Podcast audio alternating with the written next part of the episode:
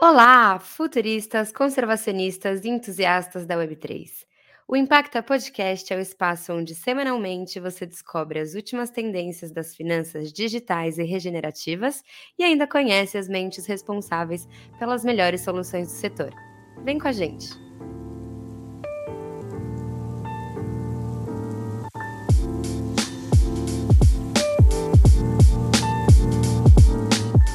A gente tem um prazer muito grande de convidar a Yara, que representa aqui hoje o Nossa Terra Firme, e a Yasmin está representando o mercado Bitcoin. E a gente pode começar um pouco, né? Vocês contando para a gente quem são vocês, o que, que vocês estão fazendo na intersecção entre blockchain, token, sustentabilidade. E aí a gente pode contar um pouco mais do que, que a gente está fazendo juntos. Tá legal, posso começar. Primeiramente, muito obrigada a vocês pelo convite. Super feliz com a nossa colaboração e com a entrada no, da nossa terra firme nesse ambiente cripto, né? Que tem sido apaixonante para a gente. É, a nossa terra firme, pra, primeiro me apresentar, eu sou Yara Vicente, eu sou socióloga, mestre em administração pública em ciência e política ambiental. Sou socioambientalista da Amazônia, do grande estado do Acre, né, cria aí do movimento dos seringueiros, com muito orgulho, terceira geração. E é, sempre busquei caminhos, né, para a gente, para contribuir ativamente através dos meus talentos, da minha atividade profissional, é, com a causa da sustentabilidade dos direitos dos povos da floresta e populações subrepresentadas nos espaços de poder. É, a gente, eventualmente, eu fundei a nossa Terra Firme, que é uma empresa de consultoria ESG, hoje, né, voltada para soluções ESG de sustentabilidade e impacto na Web3. É, essa empresa existe há seis anos. A gente trabalha com a prototipação e viabilização de ideias transformadoras e também com a mobilização de recursos, de empresas e de parceiros para atuar no campo socioambiental através do diálogo com os valores dos movimentos que estão na, no front mesmo, né, na vanguarda do, da discussão de impacto socioambiental, das melhores práticas de governança e da conservação da floresta e a gente é, acaba é, entrando no, na, na blockchain, no, no, meio né, de discutir o Web3 e se apaixonando pelas possibilidades que esse campo traz. É, e através da, de uma oportunidade maravilhosa que a gente teve de se conectar com Yasmin, com toda a equipe é, do mercado Bitcoin, Sandro, né, é, através de uma consultoria SG que estamos fazendo junto com eles, a gente começa a desenvolver uma série de frentes, né, de criptoativos de impacto e outras estratégias para mensuração, reporte é, e validação e valorização do impacto socioambiental dentro do meio cripto. E assim a gente é muito grato a eles também por ter é, apresentado a nossa terra firme para impacto e a gente ter a possibilidade de ir construindo juntos né?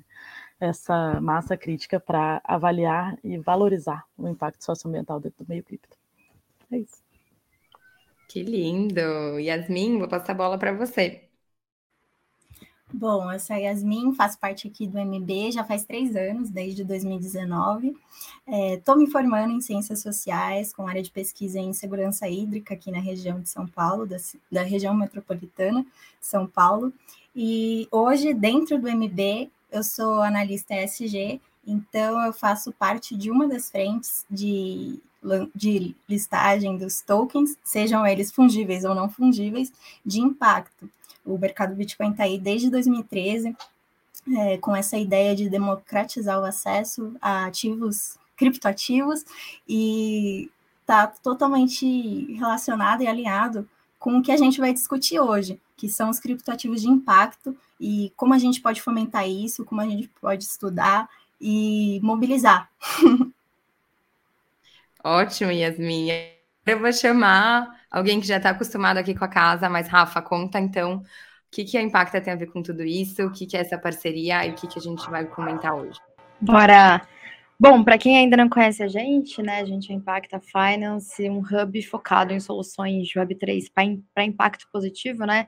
A gente tem uma tese muito simples, na verdade, que o impacto tem que vir upfront e toda a tecnologia é o que viabiliza no final das contas, a gente fazer o impacto em escala, né? Então, a nossa, a nossa tese de investimento, nossa tese de atuação está focada em startups, empresas operacionais e ativos reais dentro da Web3, né?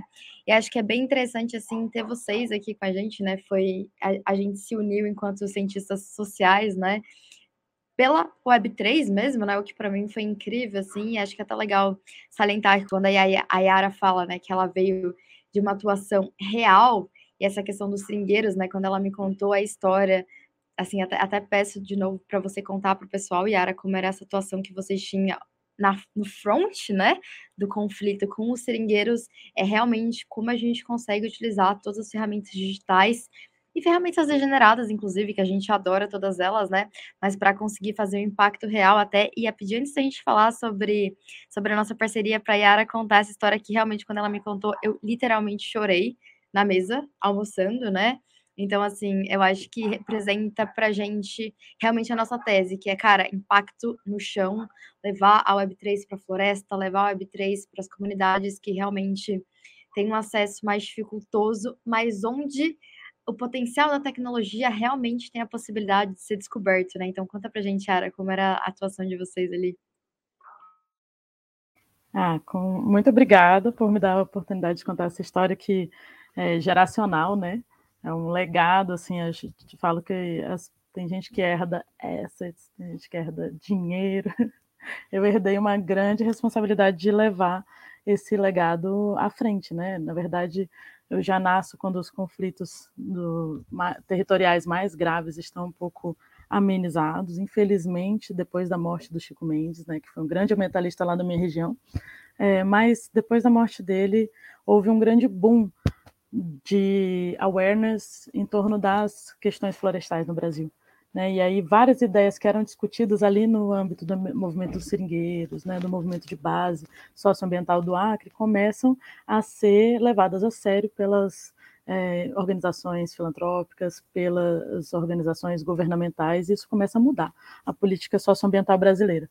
Mas tem uma é, no, a minha experiência assim pessoal com isso foi começa bem na infância, porque eu vi os meus pais e os meus tios e os amigos mais velhos é, reunidos com os players, reunindo nas comunidades, reunindo com os grandes tomadores de decisão e levando essas ideias à frente, ideias que foram é, desenhadas e lideradas por pessoas absolutamente brilhantes, mas com pouquíssima escolaridade, que vêm, como eu venho, né, de famílias trabalhadoras e que tiveram, através das tecnologias sociais, a condição de é, promover esses diálogos e de desenvolver soluções autorreferenciadas, desde assim a forma como se autodenominavam, né? Na época tinha um conflito muito grande narrativo, é, que a gente estava até conversando hoje mais cedo, né, Paula?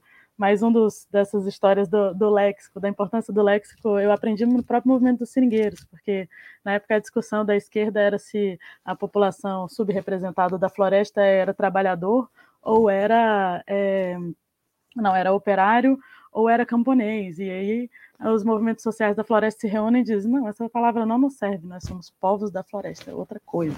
É, e desde essas coisas muito singelas, né, até tecnologias sociais para você é, proteger a floresta através da ação pacífica né, nos movimentos é, sociais, de realmente empate, no sentido de travar, vinha o pessoal com correntão, vinha o pessoal com motosserra e vinham as pessoas armadas dentro do conflito fundiário, e as pessoas dos, do movimento dos seringueiros né, ficavam é, enfileiradas entre a destruição e a floresta, correndo ali um risco de vida, mas apostando na humanidade daquelas pessoas que estavam ali engajadas em promover a violência.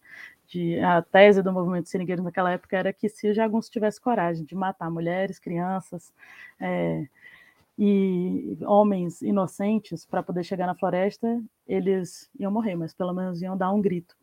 E mesmo os jagunços sendo né, profissionais hum, ilegais, especializados em violência, eles não tiveram coragem.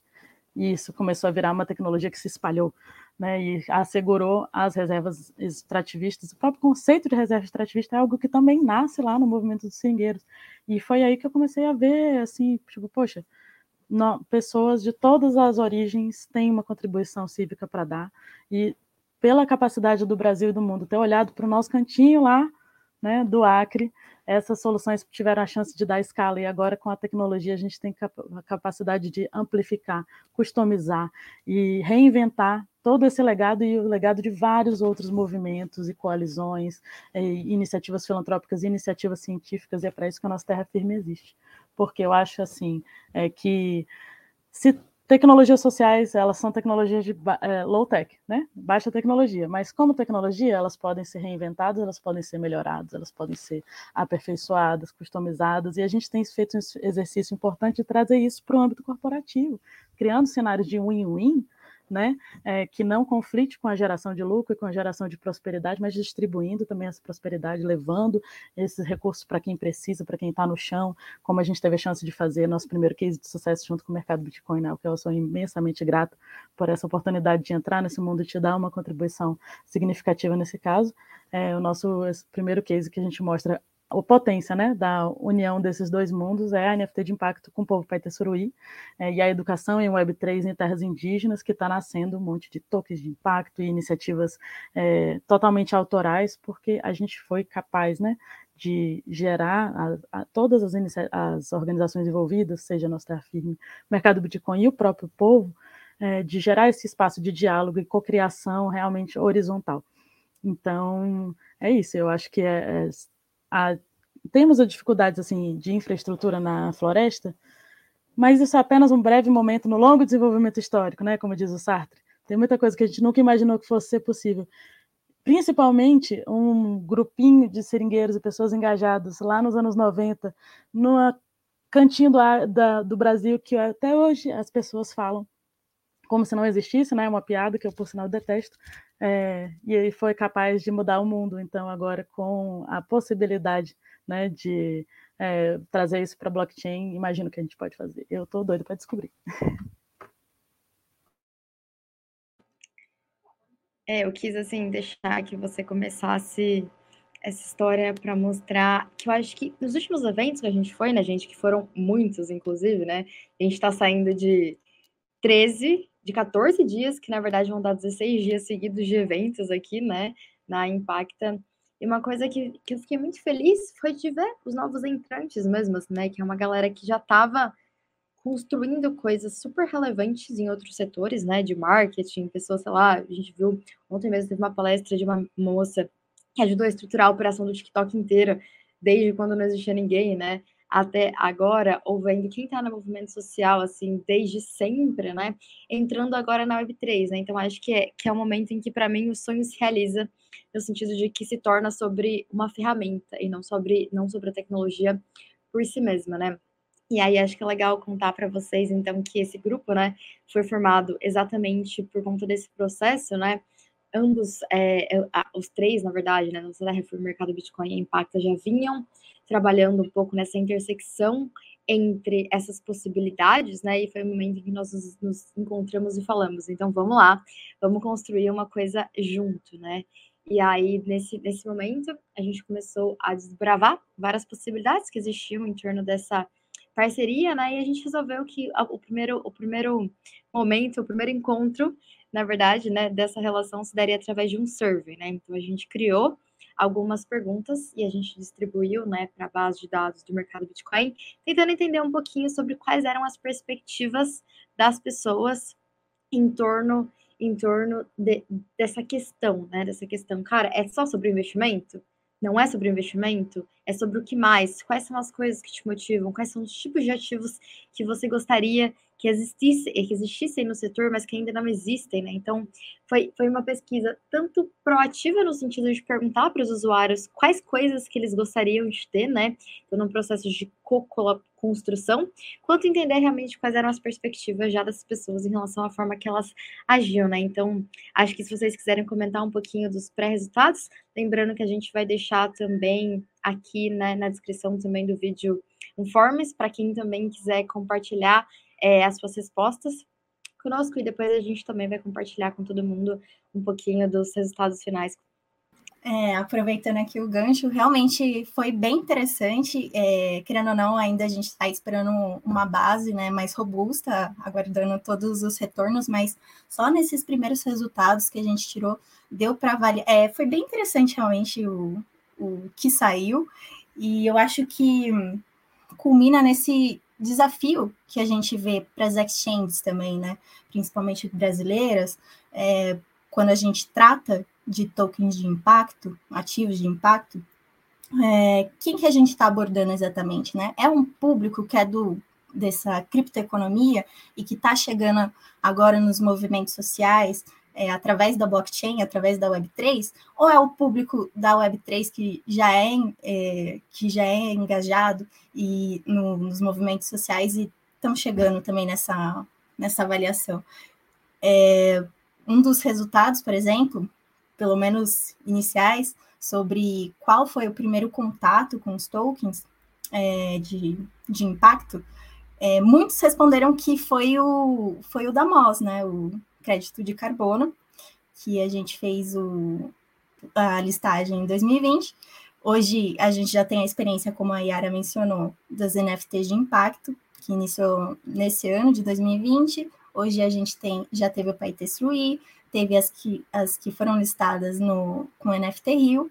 Então, a gente vai descobrindo como a gente pode introduzir vários perfis, né? Então aqui a gente não está falando exatamente só de traders, a gente está falando de pessoas curiosas também, pessoas que fazem parte, que nem a Rafa mencionou, de outros segmentos e que estão descobrindo e a gente quer fornecer essa brecha, né? É, hoje a gente trabalha com mais de 200 ativos e, e, de diversas classes, né? A gente fala de criptomoedas, de renda fixa digital, DeFi, NFT, fan tokens. Então, como que a gente pode dar essa abertura trazendo a régua que a gente já trabalha, né? Que é excelência, diversificação, é conhecimento e reflete muito nessa parceria, né? Entre nossa terra firme, entre Impacta, porque cada um tem sua expertise. Então a gente está trazendo aqui o conhecimento de cada, de cada um, né? A Impacta Finance com as soluções e as tendências da Web3, a nossa terra firme com investimento e implementação de SG e o mercado Bitcoin com uma plataforma robusta e nessa perspectiva de realmente é, trazer novos ativos, fomentar novas ideias que sejam realmente inovadoras, né? Essa, acredito que essa seja a perspectiva, e Yara pode falar um pouquinho mais também. É, concordo totalmente. Acho que, é, inclusive, do ponto de vista da produção de dados, né, além de todas as contribuições concretas que o mercado Bitcoin tem dado para a pauta do ESG, de realmente gerar impacto positivo através de é, projetos específicos, a própria possibilidade que a gente teve de, realizar esse survey para entender melhor as motivações dos investidores de impacto, poder usar a base né, dos é, clientes do mercado Bitcoin possibilitou a gente acessar milhares de pessoas num curto período de tempo e nichar mesmo para pessoas que já têm um hábito de investir em cripto e pessoas que já cogitaram ou já realizaram investimentos de impacto, né, especialmente na área de créditos de carbono. E isso nos permitiu, assim, nós que somos cientistas sociais, a gente sabe o tempo que demora, né, para coletar esses dados. Meu Deus! E aí, de repente, de uma semana para outra, isso não é trivial. Nós todos somos né, cientistas sociais, a gente sabe que é a Eu maior... não, estou aqui com Não é cientista social. Arquiteta entra também. Arquiteta honorária. É, e economista. Não, economia, ah, economia entra. Economia uhum. entra. Ok, é ciências sociais, mas é que eu acho engraçado porque vocês todas têm essa coisa da pesquisa, é, não sei, né, sociais. Meus amigos de sociais sempre tinham, não, a gente teve aula de estatística, a gente aprende matemática também. é o que acontece quando você gosta de Web3, né? Aí, o, o, lado, o lado, da, o lado da, do cientista social que era renegado, ele aparece assim, fala: caramba, os números, os números, achei, achei eles, né? Sim, é por isso que eu vou mais para a sociologia do que para a antropologia, porque me permite dar escala. Mas, é, pessoal, é, a gente consegue conciliar, né, essas duas abordagens, inclusive dentro da Web3, o que é muito legal. Mas a gente teve duas classes de, é, de dados, né, de, de, na verdade, duas populações diferentes que a gente interagiu, é, investidores que já investiram numa é, num criptoativo de impacto específico e investidores que cogitam é, ou não entrar nessa, nessa seara, né?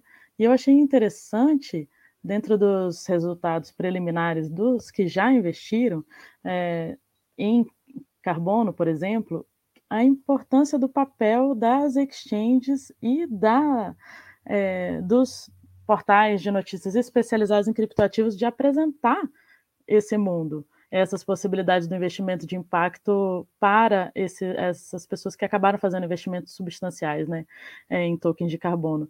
Eu acho que isso é uma coisa que não é trivial, porque uma das minhas assumptions, começando essa pesquisa, era que seriam pessoas que já tinham topado com esse tema, né, em qualquer lugar, menos dentro do ambiente de exchanges. Então, gente vê aí uma vocação cívica, caso né, as exchanges decidam investir nisso, como possibilidade mesmo de apresentar novas é, possibilidades de, de retorno, de ganhos, de retornos através do impacto social, através né, da mitigação de impactos ambientais. Isso é uma, uma, um resultado que eu realmente não estava esperando e que fiquei muito feliz, porque acho que isso indica que a gente está no caminho certo, né, nessas interlocuções. É, acho interessante também uma percepção em alguns casos, de que o criptoativo, especialmente se ele está lastreado em recursos naturais, ele tem uma potencialidade de valorização de mercado ao longo do tempo, né? É, isso é interessante, especialmente considerando que a gente tem uma perspectiva de, no caso dos créditos de carbono, de aposentar esses créditos. Então, a, a compreensão do tokenomics um pouco mais sofisticado pelo ecossistema de investimento de impacto que é recente né, no sentido de conhecer a pauta, também é um bom sinal de que dá para a gente aprofundar esse debate. É, e para mim, o dado mais interessante que tem é que, no caso das pessoas que compraram créditos de carbono especificamente, né, a grande maioria não tinha um conhecimento prévio sobre o token de impacto antes de fazer a compra. Então, a pessoa já começa nesse ecossistema é, fazendo um, assumindo um investimento de risco, né? Inclusive dentro do que você considera é, um investimento viável ou não. Essas coisas que eu não estava esperando. E a gente tem alguns outros pontos de atenção também que acho que são úteis para o ecossistema, talvez sejam os que não te deixaram muito feliz, né, Rafa? Então, vou passar a bola. Não, tu dizer que saber é sempre melhor que não saber, né? Então a gente tem, vai, vai lançar esse, esse relatório em breve para alimentar as discussões do nosso ecossistema e a gente poder é, traçar estratégias coletivamente para ampliar o impacto e a rentabilidade também desses ativos. Duas coisas que me deixaram muito, muito feliz. Uma é exatamente a galera entender os impactos, os ativos reais como uma fonte de, de, investimento realmente de longo prazo, né?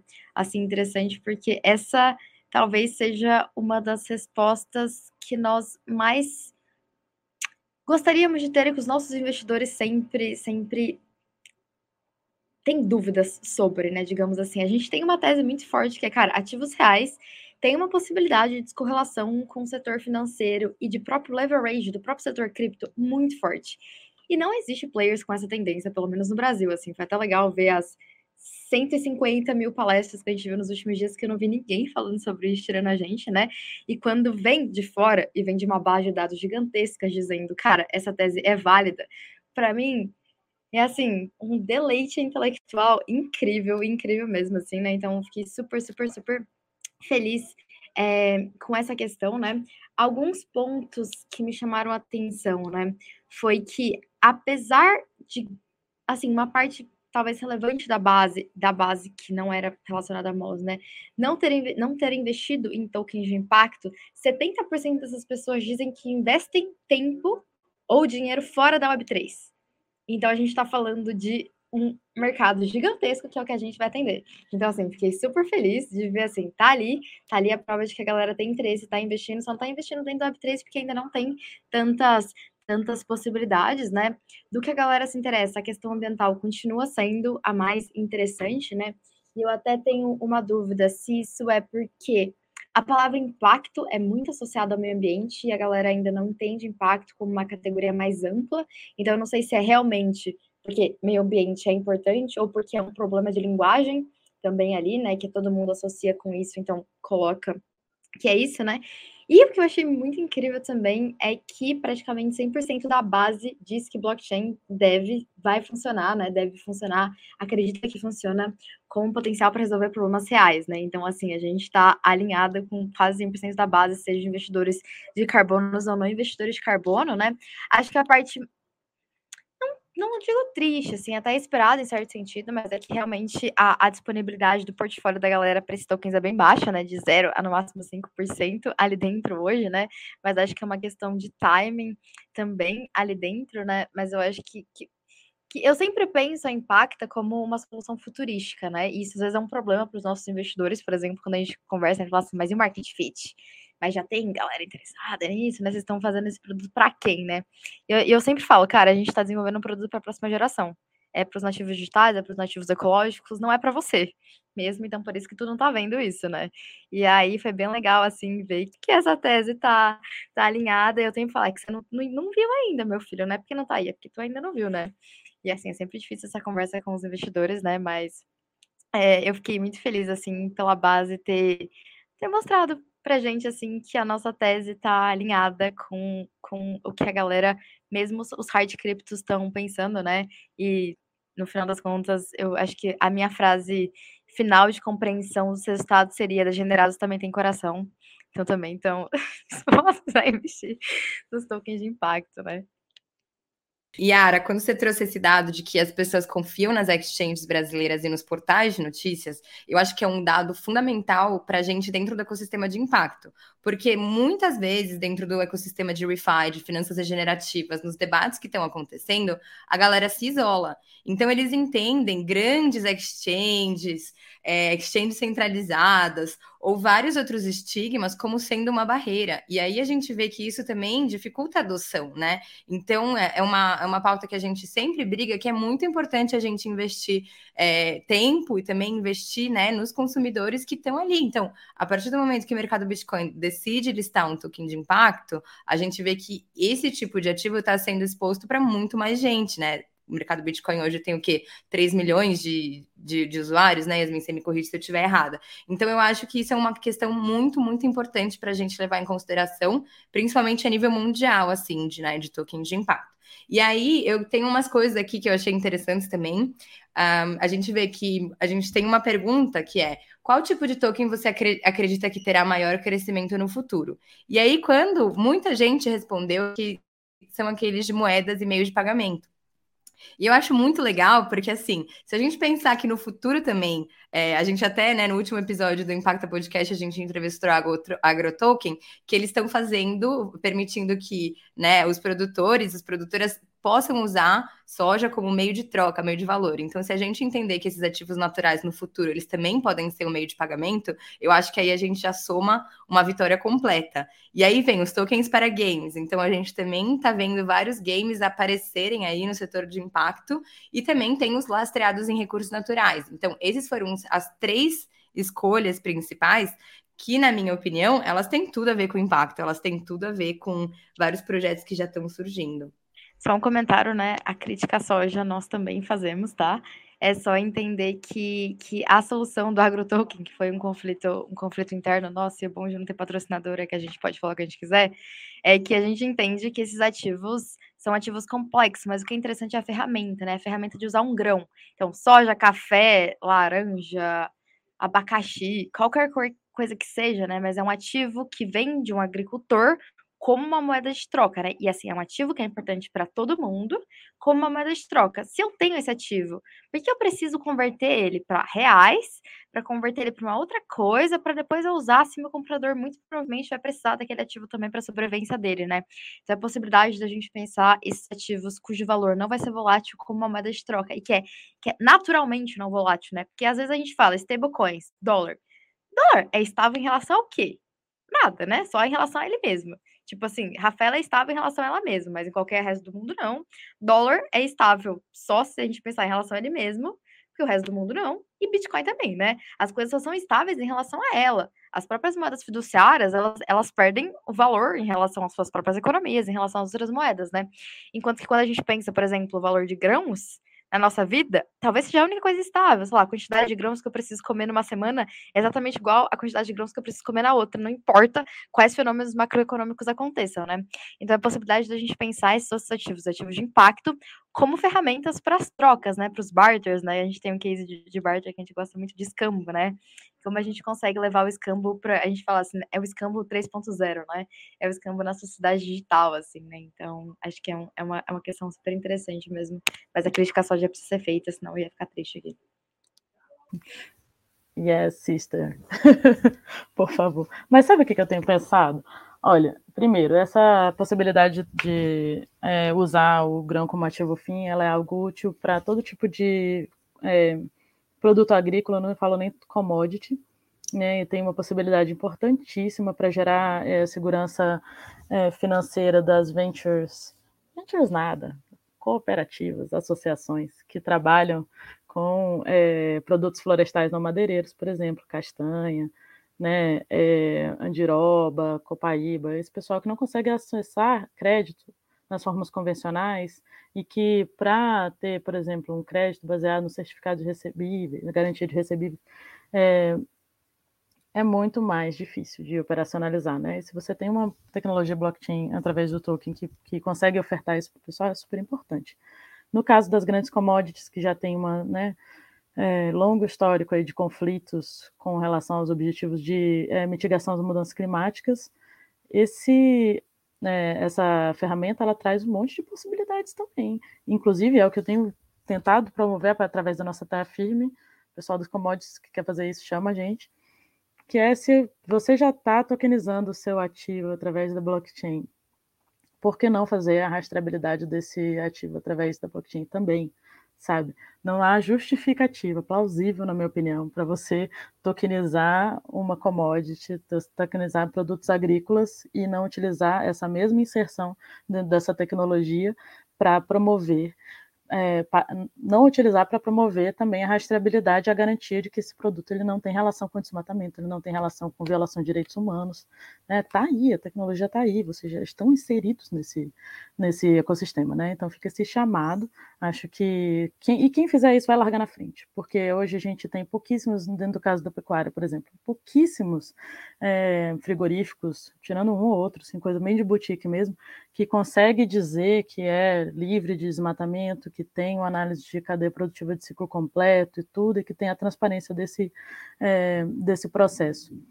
Se os tokens que estão começando a surgir aí, né, os agrotokens, incluem isso, e você larga também dentro de uma competitividade muito maior para o seu ativo. Né? Você consegue disputar um portfólio de mercado ESG também, com qualidade, sem fazer greenwashing. Então, é uma grande oportunidade e pode, inclusive, dar uma bagunçada dentro desse meio é, das, da, das commodities, da ocupação e uso do solo, que em geral é tão rígido, né, tão difícil de gerar incentivos econômicos de fato para que os grandes players adotem as melhores práticas, justamente porque é, eles já detêm uma fatia muito grande dos mercados. Então, é uma possibilidade para a gente também, e eu acho que também isso é, é lastreado com. Lastreado não, ele é reforçado por um dos nossos resultados preliminares, que fala que um dos motivos para o pessoal não investir tanto em ativos de impacto socioambiental, né, seja é, recursos naturais ou outro, é que tem uma parte significativa que não confia nos projetos. É, primeiro é que não acha que eles têm boa, boa rentabilidade e uma outra parte é, que não vê confiança. A gente pode especular com relação ao que, que causa essa desconfiança, né? Mas um dos motivos que a gente sabe que existem é porque existe uma pequena. É, a transparência desses ativos ainda é muito tímida.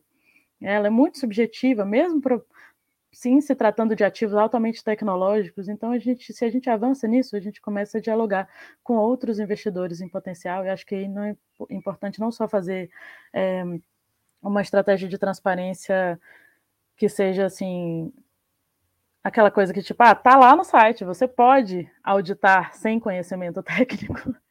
Você pode olhar lá e, sabe, tem, você jogar o dado bruto na internet não diz nada sobre é, para o investidor leigo. Mas se você tem uma estratégia de transparência que envolve pessoas, instituições, cientistas, que realmente tem uma tem um legado a preservar, que são vozes importantes nas comunidades, aí você começa a construir uma validação e transparência qualificada.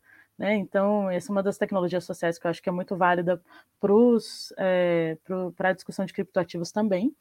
É, e tem umas outros motivos possíveis, né? E esses mais relacionados a outros motivos possíveis que eu digo para haver uma desconfiança em relação aos projetos, né? A gente tem que saber também que uma parte dessa desconfiança ela não vem por motivos estritamente racionais e, e, metodológicos, né? Também tem uma questão aí de classe, tem uma questão da desconfiança com relação a organizações não governamentais no geral, que ela é parcialmente calcada na realidade, mas que tem uma, um exagero que acontece também é, em relação a expectativas desproporcionais, sabe aquela coisa, vou dar cinco reais para uma organização não governamental, eu espero que ela tenha uma pool de recursos e uma tecnologia na blockchain e faça é, é, reporte, faça auditoria e faça evidência anedótica e faça evidência fotográfica, e aí você dá 90 milhões numa meme coin e tudo bem.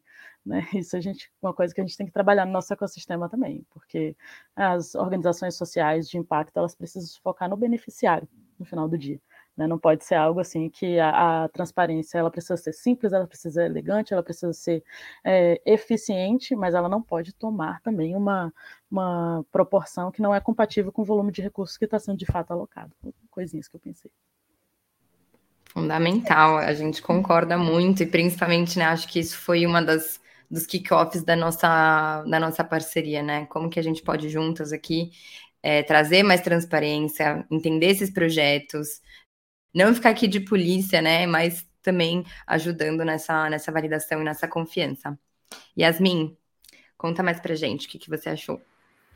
Não, é um dos crivos realmente que precisa ser avaliado e passado, né? Que são os temas materiais, a estimativa de retorno, a liquidez, risco, são, é, são questões que, querendo ou não, o usuário final, negociador, investidor, vai avaliar. Então, a gente, para é, lançar um token, por exemplo, a gente tem que ter essa visão inicialmente para poder discutir. E quando for fazer esse comparativo ou análise de um ou mais tokens, é, pensar também nas tendências, né? Então, o, qual é o caminho que está sendo seguido naquele momento e se realmente faz sentido, como é, trouxe a discussão aí da Rafa e da visão da Yara. Realmente, é, o que que, que que dentro desse conjunto, é, se ele está avaliando segurança, se está avaliando liberdade, né, autonomia dentro do, do investimento e transparência e governança, mas não só no sentido elencado, atrelado à blockchain, mas como a gente pode dispor essa ferramenta de uma forma que todos os públicos, que nem eu falei, todos os perfis, sejam eles traders, curiosos, que estão iniciando agora, possam é, desenvolver e participar, né, dentro dessa criptoeconomia. Então, faz total sentido. Eu gosto também, né, de, dessa perspectiva, Yasmin, porque aí a gente está vendo que novos modelos de negócio eles estão aparecendo, né? Isso que é legal, porque um dia a gente achava, não, criptomoedas elas só são feitas para, não sei, só o Bitcoin, ou só o Shiba Coin, Meme Coin, ou outros tipos de moedas. E hoje em dia a gente está vendo outras que estão aparecendo aí que né, deu outras aberturas para a gente até poder analisar essas próprias criptomoedas, porque a gente não está só falando de uma questão tecnológica, a gente está falando de combinar. O, sempre quando a Yara fala de tecnologia social, eu acho que isso é fundamental. E aqui é a intersecção entre a tecnologia, a tecnologia, né, o código, a, a criptografia ou outros termos tecnológicos e com a tecnologia social. E eu acho que isso é muito legal, porque também tem uma, uma uma das perguntas, né, que é: ao comprar uma criptomoeda, você prefere o quê? Correr baixo risco para ter retorno no longo prazo ou correr alto risco e ter retorno no curto prazo? Então a gente vê que a, a gente está passando pelas ondas do mercado de cripto, e aí a gente vê que né, a posição do consumidor vai mudando, ninguém está mais colocando aquela todo aquele dinheiro, né, nos projetos que não acredita, e a gente está vendo o consumidor muito mais, né, prestando atenção aonde está colocando o dinheiro. E eu acho que esse tipo de resposta, quando a gente fala que é correr baixo risco e ter retorno a longo prazo, ele também está muito associado ao tipo de investimento sustentável, está associado a um tipo de investimento regenerativo, né? Que a gente não só pensar no retorno imediato, mas a gente pensar também no retorno futuro como humanidade, no retorno como sociedade, no retorno de outras fases, também no meu retorno financeiro, porque eu acho que todo mundo aqui acredita que a gente também pode ser independente financeiramente sem ter que investir em petróleo que a gente pode ser independente financeiramente sem ter que investir em armas, sem ter que investir em coisas que são danosas para nós, né, como seres humanos. E eu acho que isso é também interessante na questão da própria mistura com a filantropia e os novos modelos de negócio que a gente está vendo, porque um dia a gente via dinheiro indo para a filantropia de uma forma unilateral, sem ter necessidade de fazer a sustentabilidade dos próprios projetos, sem poder dar instrumentos para as próprias comunidades e ver que não funciona muito bem, né? Então, os tokens que não têm sentido, os tokens que estão lá só para tá, os tokens que né, não, não tem uma, um mecanismo, o tokenomics de impacto, né? Que a Yara falou que eu adorei esse termo, acho que a gente pode virar uma trend disso. Não tem esse tokenomics de impacto, eles também não têm um futuro ali para garantir né, o retorno a longo prazo, nem o retorno a curto prazo para ninguém. Então, eu acho que esses modelos de negócio e esses mecanismos, eles estão apresentando novas vias, né, dessa combinação entre tecnologia social e tecnologia tecnológica, não sei se eu deveria falar assim, mas até foi, foi engraçado e curioso que é, o Kevin Owok, né, um dos cofundadores do Gitcoin, ele fez uma pergunta depois de uma, de uma palestra nossa, e a pergunta foi, ó, oh, a gente tem sistema de grants, a gente dá dinheiro para as pessoas, mas o que, que a gente pode fazer para o projeto não ficar sobrevivendo de grant, né? Porque a gente vive sobrevivendo e depois não tem um modelo de, de negócio que se sustenta, não tem um tokenomics de impacto, seja de impacto, mas que seja sustentável. Então, são várias questões aí que a gente tem que entender como que esses projetos podem parar em pé. E aí, a minha resposta naquele momento foi ter um modelo de negócio. Mas aí tem um modelo de negócio, depois eu fiquei pensando nessa resposta, eu falei, talvez o modelo de negócio não seja só uma a única coisa que a gente tem que pensar, né? Porque a sociedade também dá valor para coisas que um dia ela não dava e outro dia ela dá. Então, se a gente for ver toda a quantidade de investimento que foi para o Clubhouse, aquele aplicativo de voz, a gente vê que muito dinheiro deu valor socialmente para esse tipo de aplicação, que no dia depois, Twitter veio com Twitter Spaces e derrubou. Ou seja, não existe mais valor social. Então, eu acho que ao mesmo tempo que a gente precisa ter negócios que parem em pé, tokenômicos de impacto que façam sentido sejam sustentáveis, a gente também precisa ter essa coordenação global para mudar o valor que a gente dá para as coisas. Então, a gente precisa começar a reconhecer valor em investimentos sociais, a gente precisa come começar a reconhecer valor em tokens de impacto, a gente precisa reconhecer valor também em atividades que não necessariamente sejam lucrativas e torná-las lucrativas, por que não? Por que, que os produtos do futuro não podem ser produtos que um dia nunca tiveram valor, né? Então, é, eu acho que, que esses modelos novos que estão aparecendo vão poder também trazer para a gente tokens que vão ser viáveis financeiramente, né, de curto e longo prazo. Não sei se vocês concordam. Concordo plenamente, viu, Paula? E acho que as exchanges brasileiras estão aí com super potencial.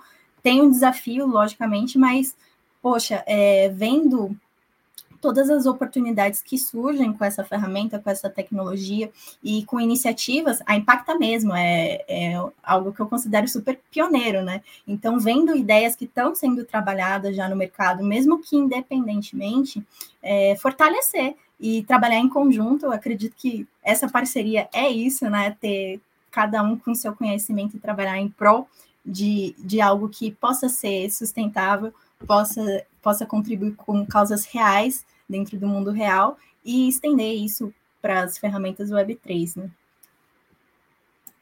Com certeza. Acho que é muito a ver, tem muito a ver também com pedagogia corporativa, pedagogia de impacto no sentido dessa questão da sustentabilidade financeira, né?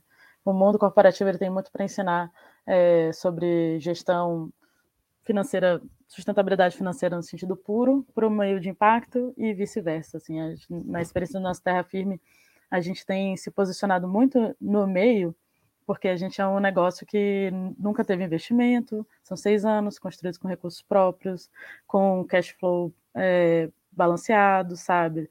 E, e isso nos permitiu chegar até aqui. Então, às vezes eu fico pensando, por que a gente não procurou investimento antes?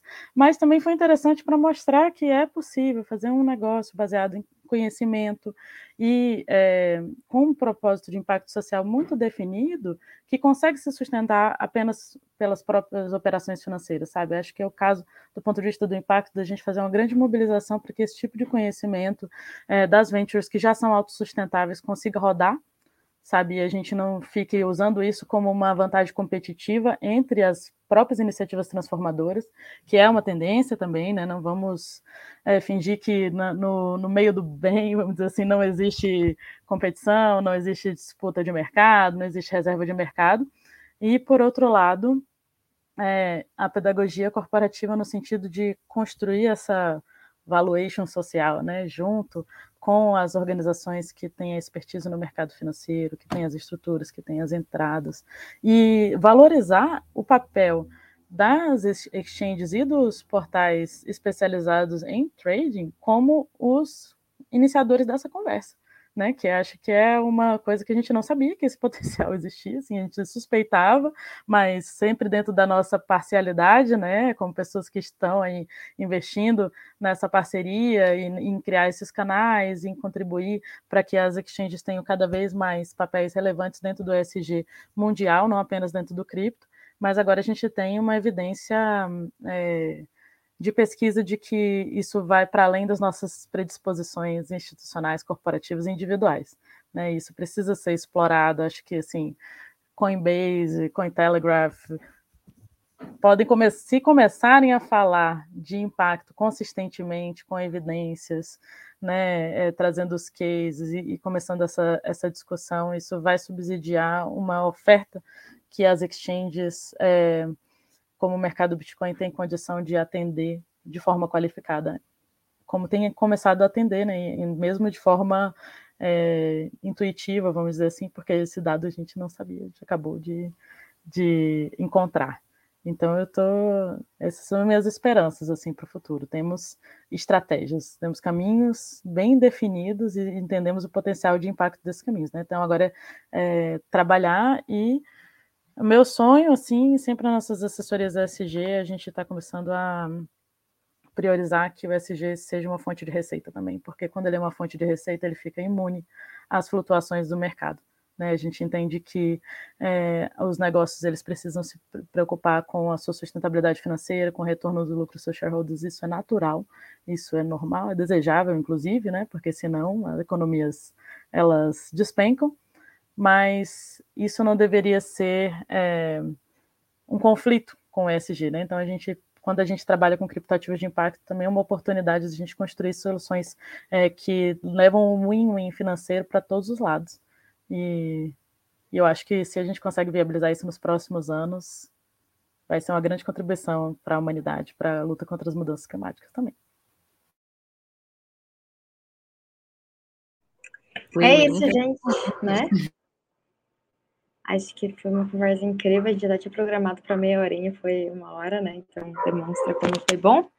Quero só deixar aqui o convite para todos responderem, né? O Forms vai estar tá na descrição do nosso vídeo. A gente vai publicar nas nossas, nas nossas redes sociais todas também. É, a gente vai divulgar na sequência também alguns resultados, né? Quando a gente tiver um númerozinho um pouco maior, só para ser realmente robusto e para dar inveja a todos os cientistas sociais que, que fizeram pesquisa quantitativa com a gente na faculdade, no mestrado. É, de resto, eu acho que é isso. Peço que vocês também se inscrevam no nosso YouTube, sigam as redes sociais do Mercado Bitcoin, da nossa Terra Firme e da Impacta. E a gente com certeza se fala em breve. Meninas, tem um agora também, né? Um ritual. Para a gente fechar, o que, que vocês acham, né, no, na voz da Yara e da Yasmin, que vai ser o mundo em 2030?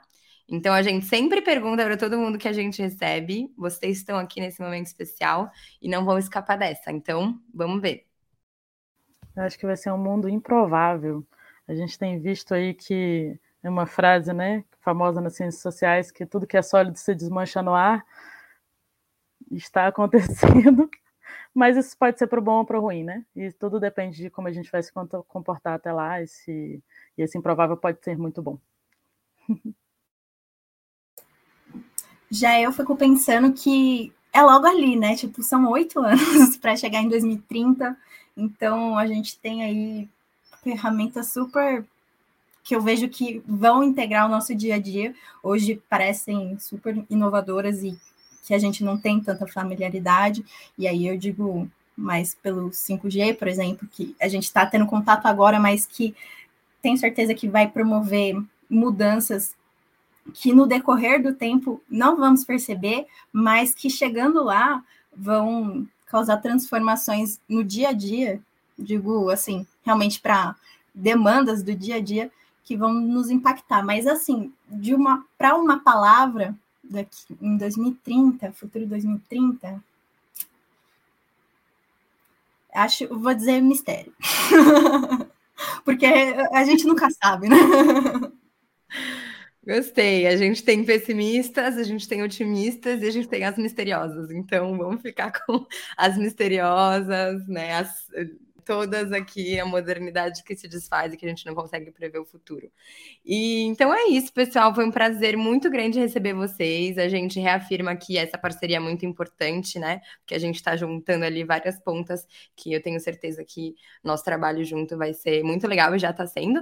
Então, para todo mundo que está acompanhando também, esse vai ser o 15 episódio do Impacta Podcast com a Yara e com a Yasmin. A gente achou que tem todo sentido essa discussão e está trazendo essa discussão também para todo mundo que escuta a gente aí toda semana. Então é isso, pessoal. Muito obrigada. Também, de novo, como a Rafa falou, a gente vai liberar o survey para todo mundo. A gente vai publicar os resultados e também não esqueçam de seguir as redes da Impacta, da nossa Terra Firme e do Mercado Bitcoin. E a gente se vê logo. Até mais. Tchau, gente. Muito obrigada.